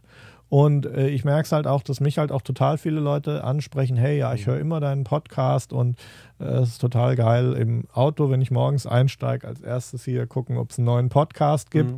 Und so, und das, das ist halt, hängt halt auch für mich damit zusammen, dass es, du könntest es jetzt auch als Video irgendwie gucken, aber der Podcast hat halt den großen Vorteil, dass du was anderes nebenbei machen kannst. Du kannst dann mal vor mhm. kurzem riesig drüber gelacht, so die Leute in der Sauna, in der Dusche, überall, wo die überall unseren Podcast hören. Aber Tatsache ist halt, es ist auch so ein Ding, was einem halt ermöglicht, was im Alltag zu machen, ob kochen, duschen, in der Sauna oder wie auch immer. Es spart einem wirklich viel Zeit. Ja. Und da kommt natürlich jetzt auch diese ganze das sind Sachen, wo man Voice hört, gleichzeitig was anders machen kann. Und äh, wir beschäftigen uns jetzt auch mit diesem äh, Amazon Alexa, weil das auf jeden Fall ein Ding ist, wo die Leute schon jetzt, Weihnachten war es der Mega-Hit, auch äh, in Deutschland entwickelt sich das und das ist halt einfach, ähm, wer sich jetzt nicht drauf einlassen will, beängstigend, wie schnell jemand dort was bestellt, auch fürs Musikhören halt schon ganz ja. stark in Verwendung und die Frage ist halt dann, wenn ich sage, Alexa, play some cool house music, kommt dann der Genau, Milk. die Frage ist immer, wer programmiert den Algorithmus und wie kommt man an die Leute dran? Wie kann man die zum Essen einladen? Naja, es ist halt eben so. Äh also wir hatten das nämlich, Entschuldigung, dass ich da, ja, sehr da gerne. Also wir hatten beim äh, bei unserem Vertriebstag, äh, wir gehen über Konto New Media ja. ähm, digital und ähm, die kümmern sich halt auch wirklich drum und wenn irgendwas Neues kommt, was interessant mhm. ist für an, an, an Plattformen oder an Auswertungsmöglichkeiten, ähm, dann sagen sie sofort, okay, es gibt das und das und das. Ja. Und da war, ähm, ich glaube, letztes Jahr, auf, nee, vorletztes Jahr ist es schon gewesen, beim, äh, war eine Alexa-Präsentation. Ja, ja. Ähm, und da haben wir uns ganz am Anfang, keiner von uns hat es jemals vorher gesehen, haben uns angeschaut, so nach dem Motto, wer braucht denn das eigentlich? Mhm. Ja? Und zu sehen, wie sich das innerhalb von einem Jahr so durchsetzt. Und äh, die, äh, es gab also, die Algorithmen werden immer besser, je mehr Alexa quasi benutzt wird und lernt, was findet denn jetzt irgendwie der Nutzer gut, wenn er sagt, ich möchte Rockmusik hören. Ja? Also welche Titel werden durchgehört, welche Titel werden abgebrochen und danach lernt das gesamte System quasi auf Anfragen eine ein, ein Algorithmus, ähm, selbstlernenden Algorithmus aufzustellen, dass derjenige, der in zwei Jahren sagt, äh, Alexa, ähm, spiel Hausmusik, dann mhm. erstens ein gutes Nutzererlebnis hat und mhm. zweitens natürlich mhm. Milk and Sugar hören kann. Ja, Amazon hat natürlich die umfassendste Plattform und äh, un unheimliche Macht. Amazon ja. Prime Klar, äh, da werden die Leute, Leute reingeloggt durch die Serien, die man halt auch videomäßig bekommt. Und dann mhm. hast du halt dieses ganze Paket. Und du hast halt auch immer im Hinterkopf, wenn du irgendwas brauchst, was bestellen musst, dass du es eigentlich bei Amazon versandkostenfrei bekommst. Und wenn jetzt noch der Faktor eben dazu kommt, dass du im Bad die Zähne putzt, da ist dein Alexa-Ding und du siehst, die Zahnpasta ist leer. Ähm, abgesehen davon, dass wahrscheinlich in, in, demnächst die Zahnpasta selber erkennt, dass sie leer ist und sich selber neu bestellt, kannst du halt sagen, Alexa, äh, ich brauche neue Zahnpasta. Und das ist halt, kürzer geht, schneller geht's halt nicht. Und ähm, da bringen die dich halt so in die Experience rein, was ich äh, euch als Tipp geben kann, wo ich mich jetzt auch schon intensiv mit beschäftige, wo wir auch schon mal ge gestartet haben und zumindest als Experiment ist eben, dass man halt auch selber für Alexa eben Anwendungen produzieren kann. Und was sehr interessant ist, ist halt das Alexa Flash Briefing. Das äh, ist so gedacht, dass wenn du eben morgens aufstehst, äh, äh fragst Alexa, what's my Flash Briefing? Und dann sagt mhm. Alexa, ja, auf, äh, auf deinem äh, du müsstest in äh, 15 Minuten los, um deinen Bus äh, zu kriegen oder ähm, der Verkehr. Es ist, in Richtung, es ist Stau auf der A49. Ähm, Richtung und, und, und, da kannst du dir halt gewisse Elemente dazu buchen und da mhm. kannst du, könntest du dann zum Beispiel einen Milk and Sugar äh, Morning Song machen irgendwie, so einfach so der Aufwach Milk and Sugar Mix oder so. Wenn, Wäre eine gute Idee, muss ich gleich mal mit Kontor reden. Genau, und das ist halt, ähm, ich würde das selber machen. Ja gut, aber es wird ja dann irgendwie so. Äh, ich würde es selber machen, weil, ja. weil eure Marke ist entscheidend. Milk and Sugar mhm. und nicht Konto New Media. Ja, ne, äh, die sind, also wenn ich technische Fragen habe, dann. Ähm, dann helfen die dir die, sicher. Die sind, die sind ziemlich tief im Thema drin. Ja. ja Aber interessante Sache. Das ist eine definitiv. interessante Sache, weil das eben dann auch dazu führt, dass der Nutzer eben. Äh, der das Alexa verwendet, halt, dass hier in diesem, in, in diesem Ökosystem halt schon irgendwie aktiv auch stattfindet und nicht nur darauf setzen müsst, dass genügend Leute nach Milk and Sugar fragen, weil mhm. der, der dann irgendwie auf dieser Plattform im Bereich Haus schon als erster aktiv ist, der gewinnt das ganze Ding halt am, am, ja, ja, am anderen Ende. So wie es halt so war, dass man jetzt halt auf YouTube auch keine Chance mehr hat als neuer YouTuber, weil die, die da richtig am Start sind, die haben halt da angefangen, wo es dann halt immer nur nach oben ging. Und, also in, und da kommen wir eigentlich schon wieder zu dem, wo wir angefangen haben. Die mhm. Frage ist dann, wir, wir hatten halt dann äh, das Glück, 1996 ein Label zu gründen und, und hatten halt äh, vollkommene Freiheiten und eigentlich keine Konkurrenten und konnten mhm. uns das Ökosystem selbst machen. Ja. Wenn ich heute versuchen muss, ein, ein Label zu gründen und muss mich in der großen Menge von, von Leuten, die wahrscheinlich genau dieselbe Idee haben, im Internet durchsetzen. Äh, äh es ist wahnsinnig schwierig, ein äh, erstmal rauszufinden, wo ist denn die Spezialität, was, was habe ich denn eigentlich, was die Leute wirklich ähm, cool finden können oder, oder was macht, was macht hm. mich einzigartig unter den 100.000 anderen, oder, oder, die gerade dieselbe Idee oder haben. Oder was ne? macht mir so viel Spaß, dass ich den durch, das Durchhaltevermögen habe, auch ja. in schlechten Zeiten das weiterzumachen. Genau, genau. Und nicht so, oh, ich mache ich mach jetzt mal ein Label oder was ich mhm. auch von. Was ja aber auch ein Gedanke war, der bei eurer Gründung mitgespielt hat, dass okay, wir machen jetzt einfach, worauf wir Bock haben. Definitiv. Weil wenn dann jemand es scheiße findet, dann mache ich keine andere Musik, sondern ich sage, hey, das ist aber das, worauf ich halt Bock habe.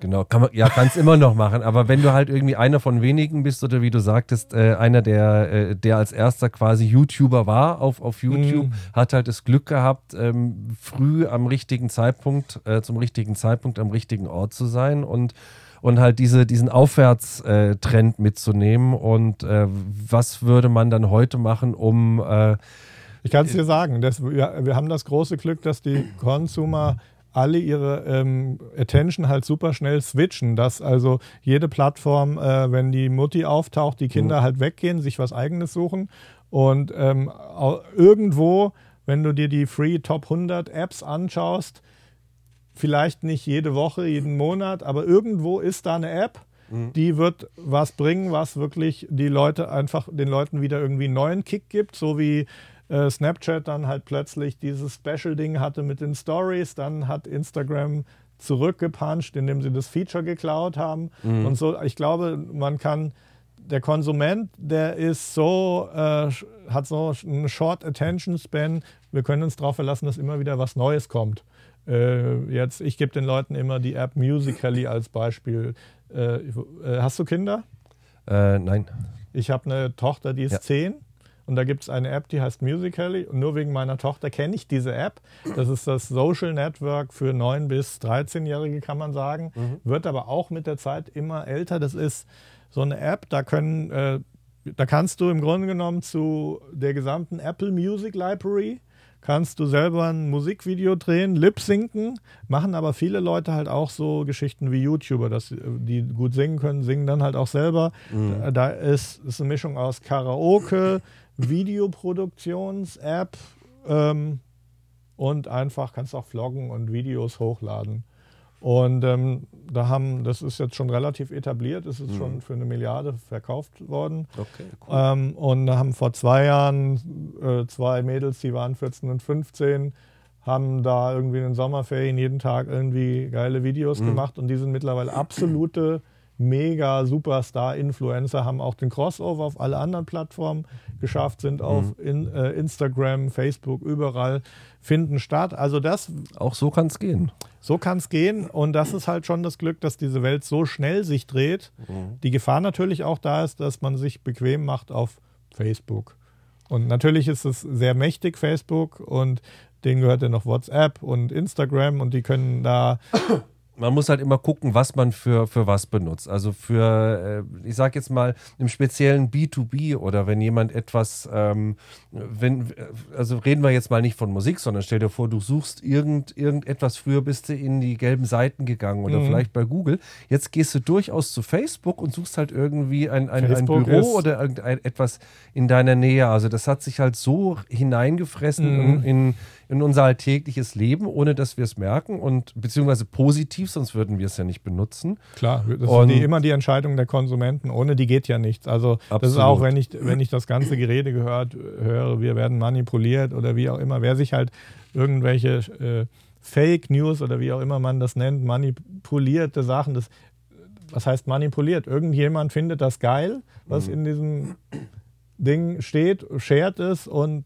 das sind immer die Konsumenten, die es am Ende entscheiden. Genau, und es gibt ja auch noch Möglichkeiten, auch mit ne, als, als Band sich auf Facebook so gut zu präsentieren. Ich höre dann immer so, ja, du brauchst irgendwie Facebook gar nicht mehr als Band. Ich sage nein, also du, du brauchst Facebook natürlich sehr wohl als Band, aber es ist halt nicht das Einzige, was man machen mhm. sollte, sondern äh, musst halt irgendwie äh, gucken, wenn du auf Tour bist, äh, dass du über mehrere Plattformen gehst, die, die auch mehr Vernetzungsmöglichkeiten mhm. haben. Im, äh, im Underground-Bereich ist es dann Resident Advisor, ähm, die, was halt so massiv ist und, und so toll vernetzt ist.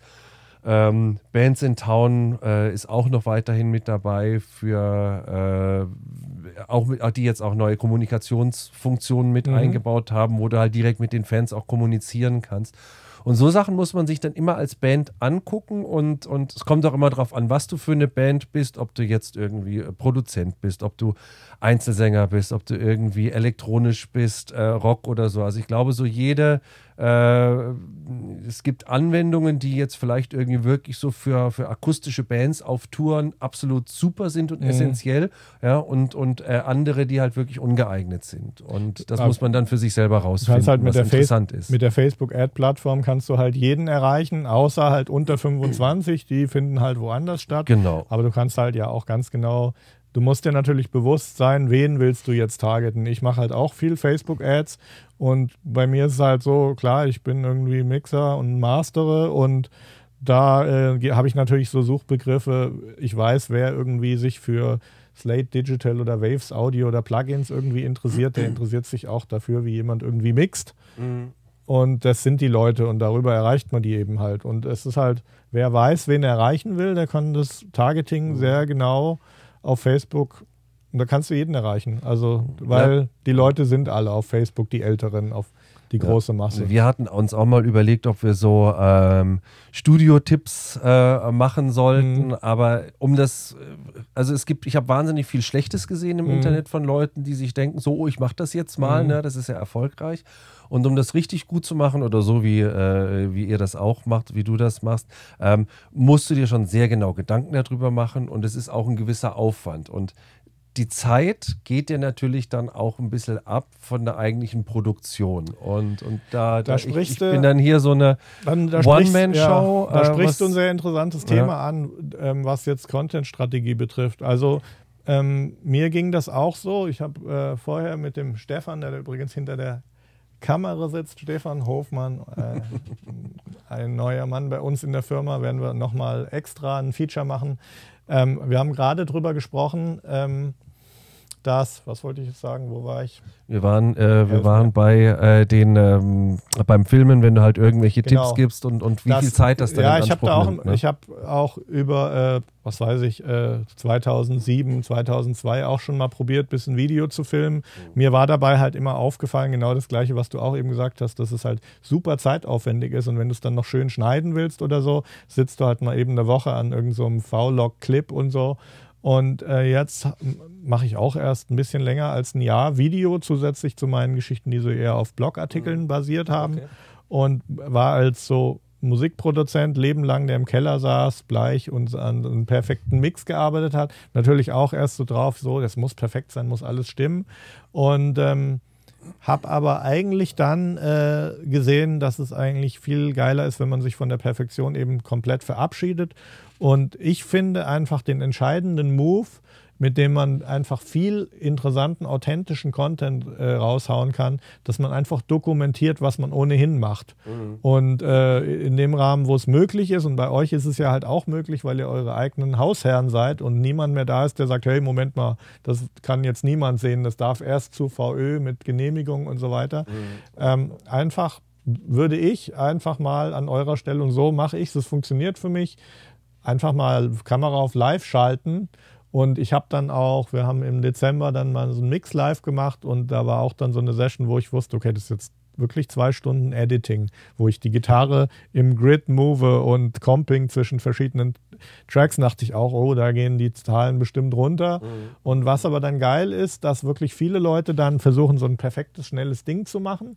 Die Leute, wenn sie ja dann aber mal sehen, hey, der sitzt da wirklich zwei Stunden und arbeitet nur an der Gitarrenspur, dass die das eigentlich auch ganz geil finden. Und wir hatten halt den gegenteiligen Effekt, dass die Leute richtig fasziniert zugeguckt haben und dann halt auch mit Respekt anerkannt haben, hey, jetzt so langsam wird mir klar, warum halt ein Mix auch irgendwie ein bisschen was kostet, weil das ist wirklich, ähm, der kennt wirklich jede Note persönlich. Ja, also so, so äh, genau bin ich dann bei Gitarren, ähm, nicht aber bei den Vocals. Äh, Es kommt Äh, immer drauf weil- an, wie geil die eingespielt ist, die Gitarre von ja, vorne. ja, ja, obwohl wenn ich sie selber einspiele, dann muss ich sie, dann muss ich ähm, doch ein bisschen quantifizieren. aber ich bin, ich bin mit Vocals halt super, super picky, weil Vocals, wir haben uns, klar, wir haben uns ja. äh, seit Beginn an eigentlich wirklich an den äh, an amerikanischen Produktionen gemessen und, und haben halt versucht, da wirklich hinzukommen. Ja. Und, ich ich habe jetzt äh, eine Aufnahme gehabt mit äh, einer deutschen Sängerin. Also wir haben, äh, man muss natürlich auch sorgfältig aufnehmen. Wir haben zwei Nachmittage aufgenommen für Mhm, einen Song mhm. und, und ich habe zwei Tage gebraucht, um die Vocals zu editieren. Und jetzt sind sie aber halt einfach geil. Und das macht's halt, also ich, ich sage immer, ähm, ich hatte letzte Woche wieder ein Gespräch mit äh, jemandem, der kannte sich dann halt nicht so gut aus. Er so, ja, das ist doch egal, wer das singt, das kannst du doch alles dann hindrehen Ja. mit der Technik, das ist doch alles kein Problem mehr, das habe ich doch im Fernsehen gesehen. Habe ich gesagt, ich kann, ich kann einen Ton in der Tonhöhe verändern, ja, wenn er ein bisschen daneben ist. Und ich kann, ich kann den vom Timing her ein bisschen hinsetzen. Aber eine schwache Performance bleibt eine schwache Performance. Ich kann jetzt nicht aus einer aus, aus etwas, äh, ich kann die jetzt nicht, ich kann jetzt nicht Überzeugung und Attitude, die dahinter steckt. die, die, die, kann, ja. die kann kein Programm irgendwie Ja. reinmachen. Aber wenn die Magic stimmt, dann kriegst du halt mit, äh, mit sorgfältiger Editierung aus, aus einer sehr guten Performance eine hervorragende Performance. Auf jeden Fall, Und das ja. ist das, was dann halt äh, diese 5 bis 10 Prozent ausmacht, die dann wirklich eine, eine hervorragende Produktion Ja. von einer okayen Produktion unterscheiden. Und viele Leute wollen sich aber die Zeit nicht nehmen. Die, die Ja. setzen sich nicht hin und denken sich so, oh ja gut, da hat die Sängerin halt nicht so gut gesungen, kannst jetzt auch nichts machen. Den ne? Effekt kenne ich auch. Ich habe ja viel, viel so Casting-Produktionen gemacht Ja. äh, in der Zeit, wo halt die Casting-Shows liefen. Und Ja. da war es halt auch immer so, du warst halt dann gezwungen, irgendwie ein geiles Ergebnis hinbe hinzubekommen. Und ich habe dann halt die Sänger wirklich durch 50 bis 100 Takes gequält. Mhm. Natürlich spielen auch so Sachen eine Rolle, wie so, wie ist der Vibe menschlich schon von vornherein? Wie sind die drauf? Wie entspannt? Weil jemand, der so in so einer Castingshow ist und das in gewissem Maße kann das auch für einen Profisänger eine Rolle spielen, der ins Studio kommt, wie wohl du dich fühlst, wie sehr du den Menschen auch vertraust, der da hinter dem Ein guter Pult sitzt. Produzent ist auch immer ein guter Psychologe. Auf jeden Fall. Absolut 100% richtig. Und ähm, ja, und dann habe ich halt möglichst viele Takes, habe die da auch irgendwie ein bisschen gequält, habe so lange Takes gemacht, bis ich gesehen habe, okay, jetzt geht's bergab, jetzt wird's schlechter, dann war ich sicher, ich hatte den besten und dann war es die Editing-Hölle halt auch immer. Und nachher haben die Sänger dann gesagt, hey, du mixt irgendwie meine Vocals am geilsten. Klar, Ja. das ist harte Arbeit einfach. Das ist die, Die- Zahl der Takes und die Ja. auf die Zeit, die du dann investierst und natürlich musst du dann das Gehör haben. Aber also sowas fände ich zum Beispiel super interessant, wenn ihr sowas machen würdet und ähm, ich glaube, man muss einfach da nicht so, so super auf, man muss sich da von dem Perfektionsgedanken, den wir irgendwie so als Musikproduzenten immer haben, ein bisschen verabschieden. Ähm, ja, also ich muss auch irgendwo mit der Zeit haushalten. Es gibt Dinge, die würde ich dann, wenn ich sie zum zweiten oder dritten Mal höre, höre ich immer noch Fehler, aber ich Mhm. weiß, dass sie dann halt im, in der fertigen Produktion sowieso maskiert werden. Aber Mhm, trotzdem mhm. richtig happy bin ich dann nicht. Und die, also diese, diese Musik-Editing-Geschichte, wir machen ja hier in München am äh, 1. und 2. März so eine DJ und Producer. Convention, also nicht, nicht wir, sondern äh, Freunde von mir, das Mixcon. ist die, Mi- die Mixcon, äh, die wird zum zweiten Mal stattfinden und äh, ich habe mit den ähm, Jungs dann halt auch vereinbart, dass ich mache auch so, so eine Masterclass, worum Ja. es halt wirklich um, äh, um das, worüber wir gerade gesprochen haben, um, um Vocal Editing, warum, Ja. warum klingt mein Vocal nicht so geil wie, Mhm. äh, wie auf der fertigen Mhm. Platte oder die Leute sind halt gewöhnt, fertige A Cappellas zu hören mit Effekt und Ja. Kompression und die in ihre Produktion einzubauen oder, Ja, oder in ihre DJ-Sets. Und wenn du dann selber was aufnimmst, dann ist es so, oh, warum klingt denn das nicht? Genau. Ja, und äh, genau, und darum würde es dann halt dann bei der Masterclass äh, gehen. Das finde ich dann gut, da kann ich mich vorbereiten, das kann man dann wirklich kompakt Mhm, machen, um, mhm. um die, den Leuten dann die wichtigsten ähm, Dinge mit auf den Weg zu geben. Und, und ich, ich du sagst, es ist anders. Ich weiß nicht, ich fühle mir, wenn, wenn ich jetzt irgendwie mir vorstelle, die letzten zwei Tage hätte ich mich selbst beobachtet, wie ich dann irgendwie so Mikrotunings hin und her schiebe. Äh, ich weiß Ja, nicht, also ob ich eine da andere, lange. Eine andere Variante ist halt, ähm, was ich jetzt halt in letzter Zeit auch gemacht habe, wenn ich so den ganzen Tag an einem Mix gearbeitet habe und bin dann so fertig, dass ich dann einfach mal kurz live Mhm. So ein gehe. Run-Through.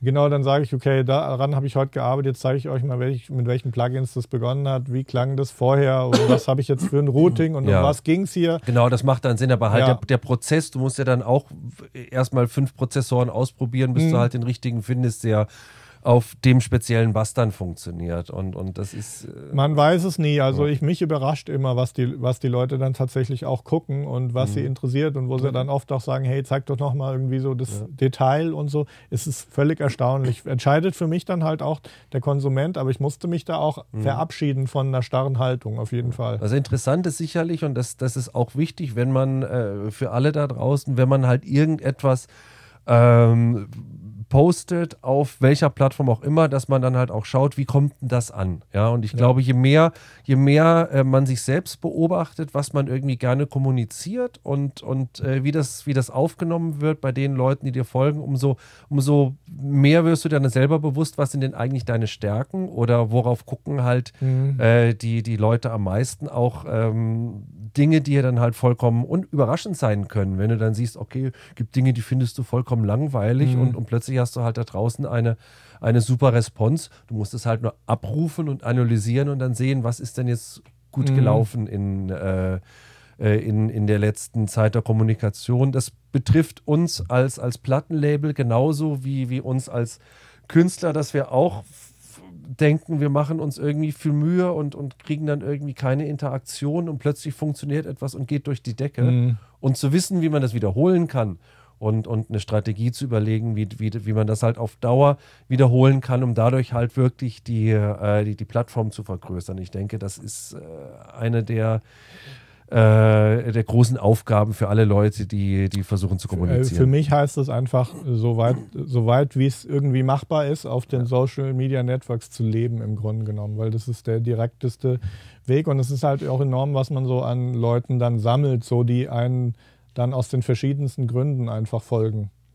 Also es ist, was ich sehr erstaunlich finde, ist auch, ähm, ich habe ja dann eben auch Services, also machen Stem Mastering und ich mix halt auch äh, ganz klassisch auf einem großen Pult. Und ähm, was mir halt auch immer auffällt, ist, dass die Leute, wenn sie dich halt schon oft gesehen haben auf dem Channel, dass halt das Vertrauen direkt komplett schon da ist, auch wenn du jemanden noch nicht kennst, vertrauen dir die Leute sehr. Also ich telefoniere dann auch immer mit den Leuten, die einen Service irgendwie buchen oder für die ich in irgendeiner Form dann was mache. Und da ist es wirklich erstaunlich, wie, wie man sich schon, wie man schon das Gefühl hat, man, also von mir den anderen gegenüber nicht so sehr, wie dass ich merke, die vertrauen mir und äh, so wie alte Schulfreunde treffen sich. Das finde ich immer sehr erstaunlich, wie sehr sich halt so, ähm, ja, so eine Beziehung dann schon einseitig schon aufbauen lässt. Mhm.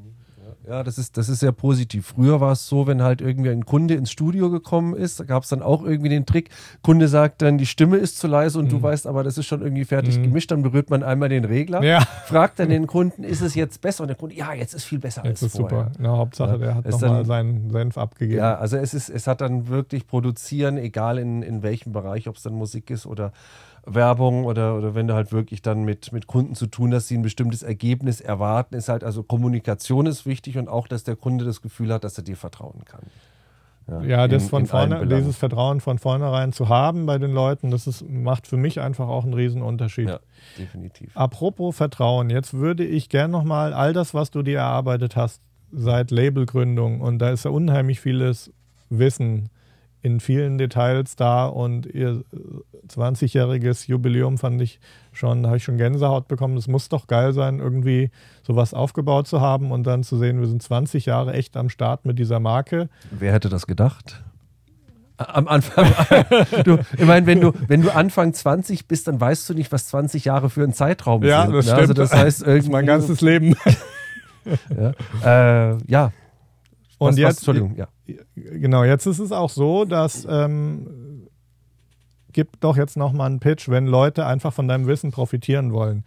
Du managst auch Produzenten, Künstler, hilfst mit deinem Know-how und wer jetzt meint, okay, ey, das, der Steffen weiß jetzt wirklich alles, was ich nicht weiß oder was ich weiß, auch gar nicht weiß, ob ich es wissen will, ähm, dann erzähl doch mal diesen, diesen Teil äh, dein, dein, deines Schaffens, ähm, was sollen die Leute dann machen oder was tust du, kannst du für die tun? Erzähl doch mal deine Gedanken rund um dieses Thema. Ähm, also die, äh, es ist so, dass wir uns halt über die Jahre ähm, ein, ein Ökosystem aufgebaut haben, wo wir halt die in der gesamten Wertschöpfungskette, Kette, die, wo, wo Musik entsteht, äh, teilhaben können. Also ja. bei Milk and Sugar als, als Produkt sowieso, das fängt hier halt an in diesem Studio mit der Komposition, mit der Produktion mit dem Mastering. Dann geht es halt bei uns im Label weiter mit äh, Release-Planung, Remixe machen, äh, Mastern, Grafik, bis dann halt irgendwie die, äh, wir das Marketing und, und PR machen und, und Werbung und Blogs mhm. beschicken, äh, mhm. bis dann halt wirklich die Platte im Handel mhm. ist oder, mhm. oder der Download oder Stream ja. quasi dann draußen ist. Also da sage ich, das ist so die gesamte Wertschöpfungskette. Und, mhm. und wir haben äh, verschiedene Leute, die, die wir an jeder Stelle äh, reinnehmen und, und, und rauslassen lassen können. Mhm. Äh, beispielsweise, was jetzt die Labelarbeit betrifft, wenn, wenn wir Produktionen äh, haben und oder Releases wirklich einkaufen aus dem Ausland oder von Leuten, die mit uns zusammenarbeiten mhm. und setzen die dann halt hier an und nehmen sie dann halt mit bis zum fertigen Release. Mhm, mhm. äh, oder ähm, mit äh, quasi mit, mit Künstlern, die wir von null an ähm, entwickeln, wie äh, unsere liebe DJ Sandy Day, äh, mhm. mit der wir vor zwei Jahren angefangen haben mhm. Zu arbeiten, wo wir, legt fantastisch auf, kann mhm. singen, sieht fantastisch mhm. aus und, und äh, der fehlte dann wirklich so der, der Unterbau, um, ja, genau. um, ihr dann zu sagen, man nimmt sie an die Hand und macht dann halt wirklich alles von Anfang bis Ende einmal mhm. professionell durch, damit halt das, das Talent, was sie hat, äh, überhaupt auf die Straße gebracht, auf, auf die Straße ja. gebracht werden kann. Und da fangen mhm. wir tatsächlich bei der Musikproduktion an. Mhm und, und gehen dann mit ihr bis zum, äh, machen dann aber das Release nicht bei Milk and Sugar, sondern wir haben es dann bei Enormous Tunes gemacht, weil wir mhm. das Gefühl hatten, dass es musikalisch äh, ein bisschen mehr in eine andere mhm. Richtung mhm. passt. Ähm, dann habe ich letztes Jahr eine Sängerin kennengelernt, die macht so deutschen Soul und äh, ganz fantastisch mhm. und, und äh, eigentlich überhaupt gar nichts, wo, was wir vorher gemacht haben, aber die man doch irgendwo an dieser, an dieser Wertschöpfungskette dann wieder andocken kann, weil, weil irgendwann ist es dann doch standardisiert, egal was du für Musik machst. Irgendwann mhm. auch eine Liveband braucht eine PR. Ähm, und, und da bin ich gerade am entwickeln, ebenso wie halt ein, ein deutsches Popprojekt mit einer neuen Sängerin, mhm. ähm, wo, wo wir gerade mitten in Produktion sind und da eigentlich am Konzept arbeiten und schauen, okay, gut, wir haben irgendeine Vision, wie soll es denn dann klingen, haben irgendwie ein bisschen ausprobiert, solange bis wir was gefunden haben, wo sie sich wohlfühlt als Mhm. Künstlerin, Mhm. äh, wo wir glauben, dass es, dass es am Markt Erfolg haben kann, wo wir uns auch, wo wir auch nochmal unsere Vorstellungen über das, wen sprechen wir denn überhaupt an, justieren können. Und das Mhm. sind Mhm. das sind alles Dinge, die ähm, spreche ich gerne mit äh, Künstlern durch, die dann zu mir kommen, um erstmal zu sagen, ähm, der Künstler muss sich darüber klar werden, wer er eigentlich ist. Mhm. Ja? Also was, was möchte er machen? Wer, ähm, wer interessiert sich für den Künstler? Mhm. Wer, ist, wer ist die Zielgruppe? Und, und äh, viele Leute machen das intuitiv und haben sich dann nie Gedanken darüber gemacht, wie, wie wirke ich draus oder für wen mache ich das eigentlich. Und ähm, genau, und bei mir ist dann halt eher das Gespräch mit den Leuten zu sagen, werd, werdet euch darüber bewusst. Ja, es gibt erstmal Fragen, die, die man als Künstler hat, die zu klären sind. Und wenn die dann klar sind, dann kannst du strukturiert und, und zielstrebig arbeiten und Mhm. hast dann auch mehr Erfolg, als, als wenn du nicht richtig weißt, was du eigentlich tust. Mhm. Ja, genau. Also Dinge, die man einfach abklärt, damit die Fre äh, Kreativität auch wirklich ohne irgend ständig an andere Dinge denken zu müssen. vollkommen, vollkommen Also ich, richtig, ne? ich muss sagen, mein persönlicher Check heute hat ergeben, dass ich diesem Steffen hier intuitiv vertrauen würde, was für mich auch mit damit zusammenhängt, dass er einfach ähm, sehr viel Kontinuität in seiner Karriere bewiesen hat und Weitsicht und äh, historisch auch absolut recht behalten hat mit dem, was er da vor langer Zeit angefangen hat. Ähm, zum einen wäre natürlich total cool, wenn du jetzt noch mal sagst, wie Leute a- am schnellsten, die jetzt sagen, hey, das wäre für mich auch total cool, vielleicht sogar musikalisch äh, finde ich das geil und es könnte passen. Wo, wie kann man dich am besten, schnellsten erreichen? Also wir haben mehrere ähm, Systeme. Ich muss jetzt immer mal so Milk and Sugar als, als Label ähm, Mhm. da separieren. Ähm, sagen wir mal, jemand möchte uns ein Demo schicken. Wir haben da ein äh, System, das kann man bei uns auf der äh, Webseite und bei Facebook ähm, genau sagen, weil wir beantworten keine MP3-Mails mehr, weil ähm, die werden sofort gelöscht, weil es ist einfach zu viel. Mhm. Und äh, wir haben festgestellt, wenn sich die Leute Mühe geben, wir haben bei Labelworks einen Upload-Account. Mhm, mhm. Also es ist ganz einfach, nur einfach das Demo bei Labelworks über mit unserem Code, das steht auf der Webseite, uploaden. Okay. Dann stell, dadurch stellen wir sicher, dass wir nicht Opfer von Massenmails werden Ja. und dann irgendwie äh, Techno bekommen, dass uns jemand schickt, der noch keine Ahnung hat, was wir eigentlich machen. Ja. Ja, äh, das ist zur Arbeitserleichterung. Ähm, was, was quasi Einsendungen für Milk and Sugar Das ist ganz witzig, äh, muss ich kurz einhaken. Ähm, ich mache jetzt seit einiger Zeit für die Leute, die mein Buch gekauft haben, äh, äh, so kostenlos Mix-Reviews. Das heißt, jeder, der mein Buch gekauft hat, Mhm. der kann mir seinen Mix schicken und dann höre ich mir den an und gebe dann, Genau, was mir dazu ja, ja. irgendwie einfällt. Einfach Tipps und eigentlich kostenlos, wenn man bedenkt, dass das Buch irgendwie kaum was kostet. Aber ähm, da war es halt bei mir halt eben auch so, dass ich immer Anfragen bekommen habe, yo, Brother, can you check my mix und so. Ja. Und ich aber mir die Sachen dann immer von zehn Plattformen zusammensuchen musste und nicht mehr wusste, wer war jetzt wer und so. Und wir haben jetzt auch äh, eben eine Plattform. Genau, wo die Leute halt hochladen und du Genau. machst die ganze Kommunikation. Richtig, Da, und, da äh, und das ich- liegt da nicht mehr irgendwie in den Mails rum und, und Das ist verstopft eine dann- Plattform, Ja, da habe ich ja. alle meine Mix-Reviews und so stelle ich mir das dann da auch vor. Genau, Oder? genau. Also da, da sind wir halt eine klassische Plattenfirma. Ich schätze, viele, äh, viele da draußen kennen das, dass sie Demos rumschicken und da meldet sich nicht mal Mhm. jemand. Äh, oder ähm, es wird sofort eine Absage geschickt, weil die Mhm. einen, weil, weil viele Labels einfach keinen Bock haben, mit irgendjemandem außer ihren Homies zusammenzuarbeiten. Ja. Auch, auch das gibt es vor allem bei kleineren. Naja, aber was du angedeutet hast, ist ja schon klar, Ja. die Musik, die dir jemand schickt, die muss ja auch irgendwo relevant und im Kontext zu deiner Arbeit stehen. Ja, oder ich, Also- möchte, so- ich, möchte zumindest, ich möchte zumindest wissen, dass derjenige, der mir Musik schickt, ähm, was jetzt Milk and Sugar anbetrifft, ähm, sich damit auseinandergesetzt hat, eigentlich, was, was, was wir machen, Ja, ja, damit genau. ich mir halt nicht 100 Lieder durchhören muss, sondern nur 10. Genau. Ja. Ähm, genau, und die, äh, das andere, das heißt also meine Studio-Services, die wahrscheinlich ein äh, ähnliches umfassen wie bei dir auch, also äh, Produktion, Mixing, Mhm. Mastering, Sounddesign. Ähm, oh, eine wichtige Sache haben wir nicht besprochen und zwar, wir haben hier in, äh, in München ein ganz tolles Feuerwerk, äh, Mhm. immer jedes Jahr Mhm. im äh, Olympiapark, ganz groß, da kommen irgendwie Mhm. 50, 60.000 Leute. Und äh, Jedes Jahr festes Event? jedes Jahr festes Wann? Event. Äh, das ist immer so Ende Juli. Okay. Und äh, dafür mache ich also Musikediting. Also sprich, das ist äh, die, wir sitzen hier mit dem Feuerwerker, der Cool. sagt, okay, gut, ähm, wir brauchen, wir haben halt einen Pool von Liedern und wir machen dann halt wirklich ein Medley, dass es 35 Minuten lang immer spannend ist, dass es Höhen und Tiefen gibt.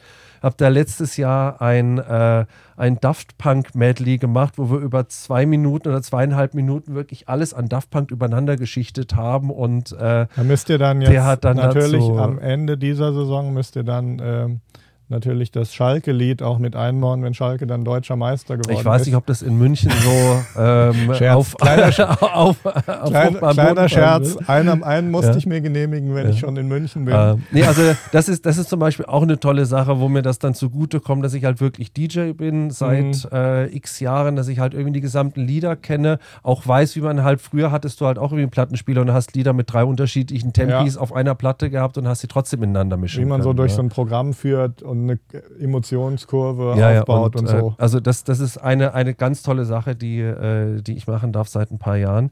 Klingt sehr geil, ja. Genau, und, und das Ganze, das kann man dann wieder unter der äh, Webseite vom Studio, also Mhm. mcp-production.de. Mache ich in die Comments auf jeden Fall. Mach das noch, in die ja. Comments, genau, äh, rein und da ist quasi so diese gesamten ähm, ähm, Studio- und, und Artist-Services sind dann darin ge äh, gebündelt. Jeder, der denkt, dein Know-how könnte irgendwie helfen, kann dich da anschreiben. Definitiv. Gut, Ja, ja, ich finde, das war jetzt fast ein Schlusspunkt. Ich würde dich einfach noch fragen oder dir anbieten, wenn ich irgendwas für dich tun kann, melde dich gerne. Es hat total Spaß gemacht hier im Haus von Milk Ja. und Sugar mit Steffen Haning.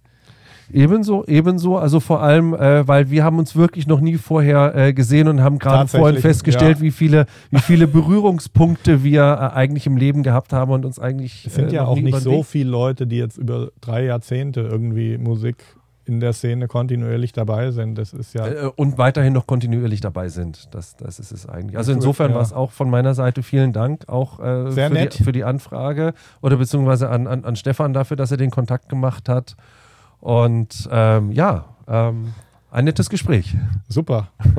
Definitiv. bedanke mich. Also, Gut, das war's und mein Schlusspitch, der darf natürlich nicht ausbleiben.